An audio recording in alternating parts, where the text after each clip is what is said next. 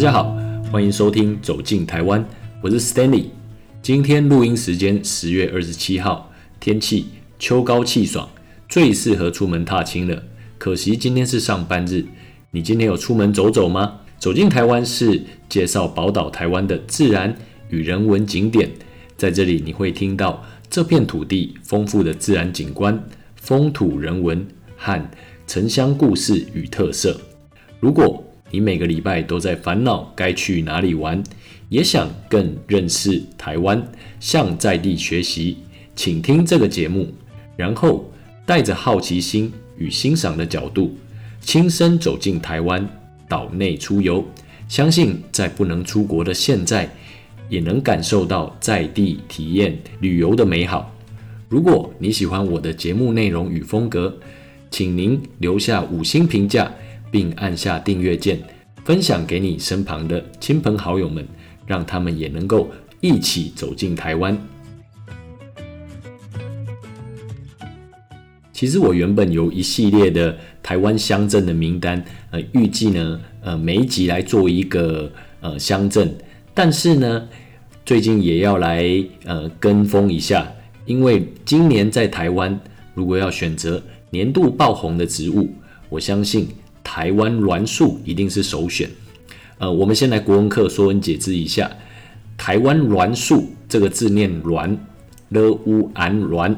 我知道我可能念起来发音不太标准，或许有一点台湾国语，但是呢，这个栾就是鹅銮鼻的栾，这样记就没错了。台湾栾树，呃，在很多的行道树或者在台湾很多的道路巷弄，你都能够看到台湾栾树。最近呢，是台湾栾树。开花结果的爆发期，所以呢，在不能出国的二零二零，既没有满山枫叶可赏，也没有银杏或者春天的樱花可赏。在今年入秋之际，台湾呢掀起一阵晒台湾栾树的拍照热潮。不管你是在台北，从台北的天母，或者在敦化南路，南到屏东的万年溪。或者甚至台湾的城市乡村，到处你都看得到台湾栾树的身影，也包括像台湾最长的台湾栾树隧道，在彰化东罗西，都有人在晒台湾栾树。那说起这个台湾栾树呢，以及说我认识台湾栾树的过程，其实我觉得也是蛮神奇的。从我小的时候，我真的认识的树，可能就只有椰子树、龙眼树。芒果树，因为龙眼和芒果在我家附近非常的多，芭辣枣子这一些呃经济作物。那当然呢，像呃明显的松树，还有榕树这一些，你也一定会认得。那其他观赏用的植物呢，我唯一叫得出名号的，可能就只有枫树。哦，那个时候我甚至分不清楚清风和枫香这两种，或者是。呃，我记得当时国高中时候呢，学校种了很多羊蹄甲。那在每年呃初春早春的时候呢，羊蹄甲会开花，所以辨识度也是蛮高的。大概就只认识这几种，真的是个植物文盲。那认识台湾栾树的过程呢，是我在上大学的时候，那个时候在高雄市念书。那从我家呢到呃学校，都会经过台一线。那那个时候，我发现哦，秋天的呃，在台一线桥头段，就有一种就是树上会长满黄色东西的。那个时候，我根本不知道那是台湾栾树的花的行道树。那后来呢，又会渐渐变成呃砖红色，然后褐红色，最后呢，就是这些褐红色的部分就会掉下来，然后到最后呢，叶子都掉下来。当时我对这个不知名树种的认识呢，就是好像说，当我发现它已经开黄花的时候，那就是秋天来临的讯号了。当时呢，我常常会有一种呃，骑在台一线上有一种秋意浓，大家可以想到那个周星驰当年的电影，他在唱《秋意浓》的时候，有种风萧萧兮易水寒的凄凉的景象。我当时对台湾栾树的认知呢，就是这副德性。那我也记得当时台湾栾树开花的时间总是很接近呃中秋节，所以呢，当台湾栾树开花的时候，就可以来期待呃中秋节的烤肉，因为那个时候我就都会回家乡与家人还有一些朋友们烤肉，每年总是非常的期待。那后来呢，我才真的认识到这个开黄花结红果的树叫做台湾栾树。好，那这个是我认识台湾栾树的一些过程。那也是从那个时候开始呢，我才渐渐开始注意行道树。我一开始喜欢植物，我觉得应该是从行道树开始的，因为那个时候就觉得行道树很好啊，有行道树的路，就是夏天的时候不会晒到太阳啊。那季节到的时候呢，行道树又通常会。呃，开花或者是有不同的颜色，像当时高雄市的市花，呃，木棉花，或者说呃，在我学校附近有非常多的凤凰花。每当到特定的季节的时候呢，你总会觉得这些行道树开得非常的豪放，非常的美。那当然，在台南也有很多的阿伯乐，就是这样子渐渐呢来认识这些呃，在道路两旁默默的守护着。我们每一个行人的行道树，这个就是我跟植物结缘的过程。也因为行道树，我才渐渐开始去呃注意一些树种或者一些花，然后呢渐渐喜欢上植物。那接下来我们来帮大家呃很概略的来上一下生物课。台湾栾树，我相信每个人都看过，但是不一定认识。那其实大家呃或许不知道，台湾栾树呢名列世界十大名木之一，呃，它是无患子科的落叶乔木。说到无患子，可能大家很熟悉的就是有无患子的一些洗洁剂啊，其实大家很熟悉的龙眼和荔枝。也都隶属于无患子科，所以呢，龙眼荔枝和台湾栾树，它们其实是同在植物学分类上面呢是同属同一科的无患子科。那以前我在跟我老婆介绍台湾栾树的时候，我老婆很认真的跟我说：“哦，原来它叫台湾栾树啊，我还以为它是龙眼。”那台湾栾树呢，确实哈，尤其是在南部的乡下，龙眼树它的花呢。看起来也是黄色的。那当然，龙眼是在比较接近夏天的时候，那龙眼树有的时候可以长到非常的大。台湾栾树我比较少看到像龙眼树这么高大的。那台湾栾树呢，是台湾的特有种植物，它的原产地在台湾全岛低海拔的这些阔叶林，还有阳光呃比较照得到的地方。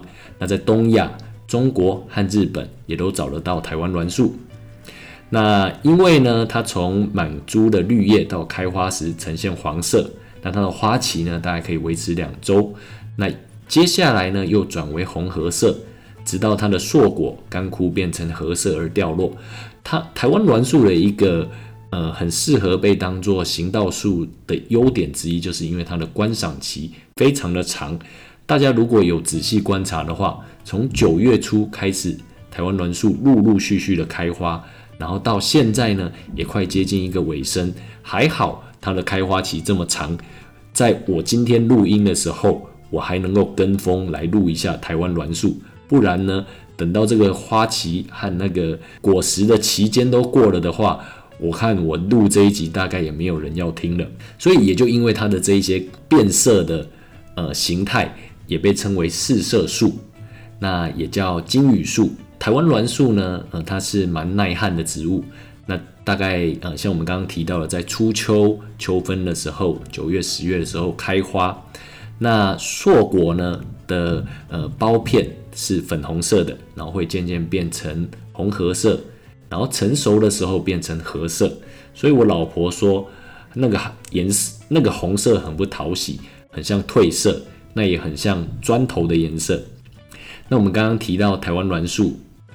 一般来讲不会长得像龙眼树这么高，呃，台湾栾树呢，通常呃高大概在十到二十五公尺之间，然后它的呃树皮是褐色的。我们再来介绍一下台湾栾树呢，它的叶子是呈现卵形，边缘呢，呃，如果你仔细观察的话，它会有齿锯状，它的硕果有三瓣，然后是呃玫瑰红色，气囊状。气囊状，然后最后呢会呈现土色。那如果呢你把它的硕果打开来看，我和我女儿呢还真的做过这样子的事情，会好像说是在挤荷兰豆一样，里面有一个黑黑的小黑豆，可以把它呃挤出来。那我们刚刚提到台湾栾树，它的花是黄色的，黄色的部分是花，然后呢后来转成红色的那个是它的硕果，就是它要来生殖的的果实。那这些黄色的花呢，呃，它是可以用来当做黄色的染料的。那台湾栾树呢，其实它呃最显眼的季节，当然就是现在，从九月到十月，呃，会开满黄色的花。所以呢，也因为这些小黄花，当风吹起的时候呢，就会在地上铺成一片黄色地毯。所以呢，它也有一个美丽的别名，叫做台湾金雨树，就是 Taiwanese Rain Tree，啊下雨的雨。那栾树它结果的阶段，其实呃，这个果实是非常的颜色是非常的多变的。从我们刚刚提到最一开始的粉红，然后渐渐变橘红，然后呢。变成我老婆说所谓的不讨喜的砖红、粉橘，然后呢变成褐色。其实它那个形状哦，我觉得看起来很像灯笼，或者是像一个小杨桃一样。那等到果实干燥的时候呢，它会自动裂开。那剥开呢，就会有呃像我刚刚说的小小的一个黑色的豆子。那台湾栾树哦，因为它的叶子长得很像苦冻。所以呢，又有其他的别名，像金苦冻、苦冻臼、苦灵臼。苦冻其实就是苦灵啊，这两个是呃同样的一种植物。那刚刚讲到苦冻臼、苦灵救，其实植物的名字当中如果有一个“救”字，就是呃舅舅的舅阿姑啦，就是代表两个的外观非常的相近。但是它不一定是同科属的植物。那台湾栾树呢？又因为它开花结果的时间很接近台湾的国庆日，所以呢又被称为国庆树。这些是台湾栾树的一些别名。那台湾栾树既然在台湾这么常见，呃，对许多在台湾本岛的原住民呢，也是有一些特别的象征意义。像例如。呃，在南部的卑南族、排湾族州和中部的州族呢，他们以台湾栾树当做是岁时祭祀的一个指标作物。当台湾栾树开花的时候，就代表芋头收成的时间也到了，因为芋头是九月、十月收成的嘛。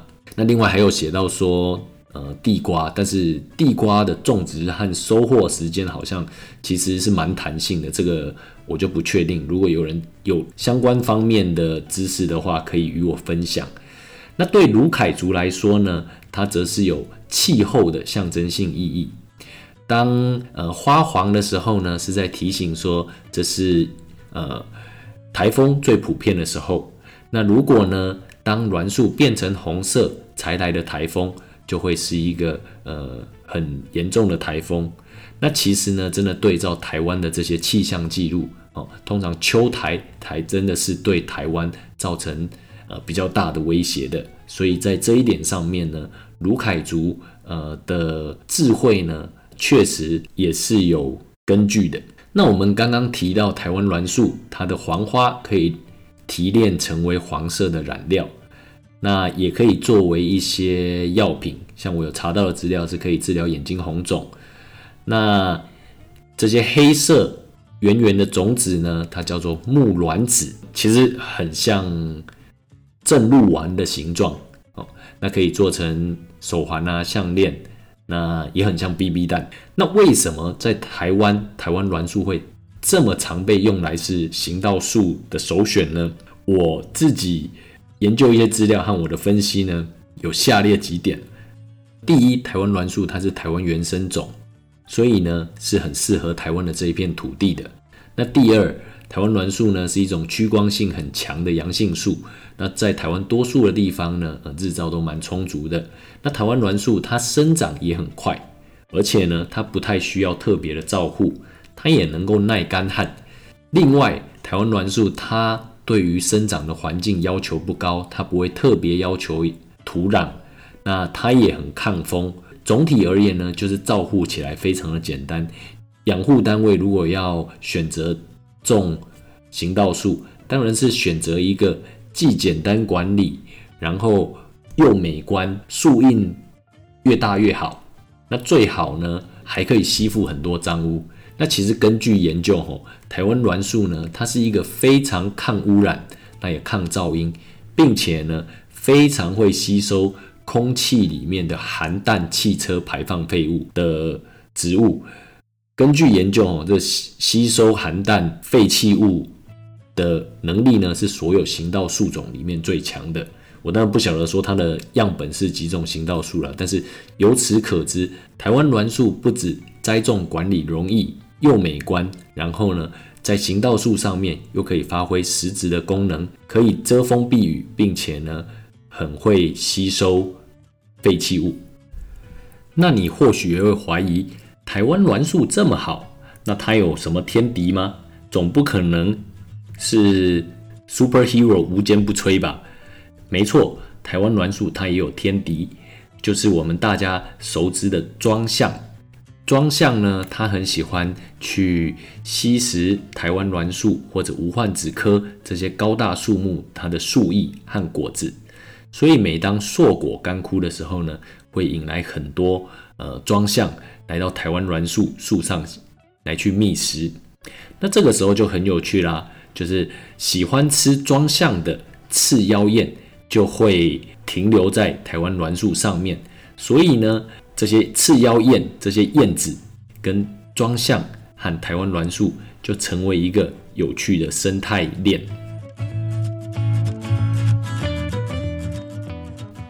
那我们讲完了呃生物课。那现在呢，我们就要进入我们最关心的部分了，就是哪边有台湾栾树隧道呢？那其实哈，我觉得像这种呃台湾栾树啊，或者其他的行道树，不管说是樱花，不管说是阿伯勒或者凤凰花、木棉花这一类的呃行道树呢，其实应该要怎么玩？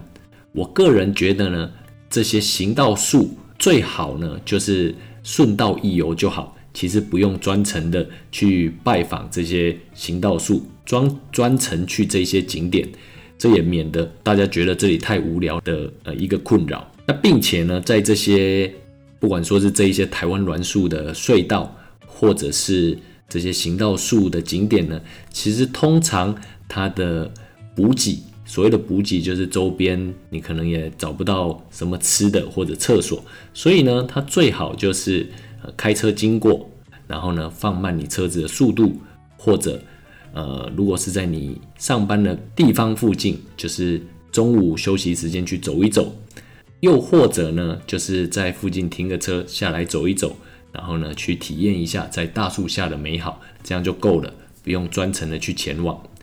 就像上次呢，呃，我们中秋连假要，呃，回到南部的时候呢，我们就顺带一游彰化的东罗西台湾栾树步道。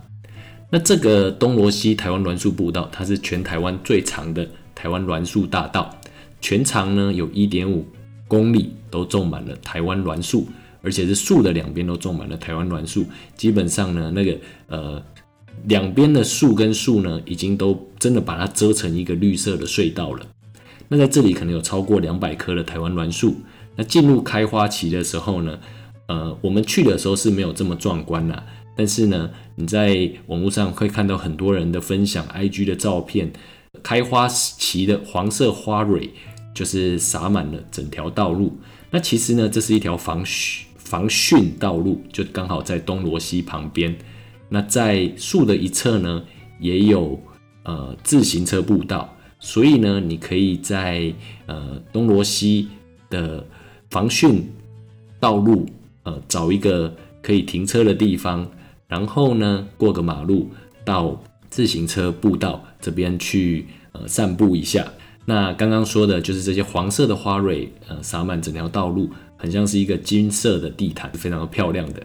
那彰化县政府当然也不会呃放过行销这一个栾树大道的机会，好，所以呢，他们已经连续三年有举办恋恋栾树节，把这条马路封街，然后让呃民众呢可以在上面漫步。我去的时候，当然那个地方是没有什么活动啦。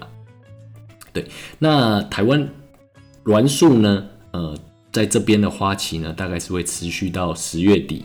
哦，那其实呃，我觉得大家也不用特地跑到哪一个外县市的台湾栾树的栾树大道。其实呢，真的在我们每一个呃。县市呢，应该都有专属的栾树大道哦。从台北呃天母的中城路，或者说呃市中心的敦化南路，也有很长的栾树大道。那并且呢，如果你是搭捷运文湖线的话，会有刚好经过敦化南路的时候，会有两秒钟的台湾栾树限定版。我看过有一些网友的分享，从文湖线这样子拍下去。其实也是非常的漂亮的，就是从上面鸟看，又或者呢，住中部的人，当然，呃，号称台中版的博朗大道的外埔忘忧谷，或者呢，也有很多网友分享的南屯呃岭东科技大学前面的呃永春南路上面，呃，这个景哦，我是我是没有去过，但是我看网友分享的照片，就是两边呢种满了台湾栾树，并且从这里呢，呃，由上往下看。还可以鸟瞰整个台中市区，所以呢，一个栾树大道接到山下台中市区，看起来也是非常的漂亮。那还有像呃前往西头必经的南投鹿谷的出乡桥，好这边的自行车道，还有像最近被列为国家级步道的台南山水郡绿道的善化呃加拔段。其实，如果是在南科工作的人，我觉得就很适合，呃，下班时间绕过去，呃，去这边享受片刻的安宁。对东部的朋友来讲，像吉安七角川西的台湾栾树这边，我看人家说是台湾清景泽，我是也没有特别去过，但是网友拍的照片的分享呢，都是蛮漂亮的。所以我觉得，就是对于这种台湾栾树大道或者是行道树景点呢，其实。大家就顺道一游。如果你专程前往哦，你可能会被老婆或女朋友或者你的旅伴骂，因为可能去了看完之后拍完照，如果你很会拍照，那就还好，呃，可以留个纪念。那如果呢，呃，就专程到此一游，可能会被大家骂，就是怎么来这么无聊的景点，并且呢，这些台湾栾树的景点呢，它通常因为都是在大马路的两侧，当呃我们出游或者说呃。在通勤刚好经过的时候，我觉得就静下心来欣赏。我觉得呢，这样是最好的。那其实我相信啊，每个人家里附近大概都有一些种植台湾栾树的地方。其实你就到这个树下去散散步，然后呢，看这些四季的变化，花开花落，植物一年四季的生长。我觉得呢，这样也是非常享受，呃，非常浪漫的一件事情。好。今天讲了这么多，那你家附近有树吗？有布满行道树的路吗？其实我有一个朋友，他家就住在台南很有名的乌旧巷里面啊。我觉得我这个居住环境超好的，很向往可以住在有一棵大树或布满大树，或者说一打开门就看见农田的那一些地方。虽然说有的地方可能一打开，如果是农田，怕会有农药味，但是呢。好像说这样一开门就有绿意呢，真的是会让人的心情变得非常的好。下次不妨注意一下你活动空间附近的，不管说是你住家或者你公司附近的这些行道树，试着去认识它们。其实我可以跟大家推荐一个技巧哦，就是大家可以下载 Google Lens。那这样子呢，当你看到那些你不知道的树或花的时候，就可以来侦测看这个是什么呃树。我觉得这样子的一个观察与学习，其实也是蛮有趣的。好，如果你听到现在，非常感谢你的收听。如果你喜欢今天的节目内容和风格，请你给我节目五星评价，并按下订阅键，分享给你身旁的亲朋好友们。如果你对于行道树或者今天的节目有任何的想法，或者有任何的建议，欢迎留言给我。不管是 Apple Podcast 或者是哪个地方，都非常感谢你，谢谢你的收听。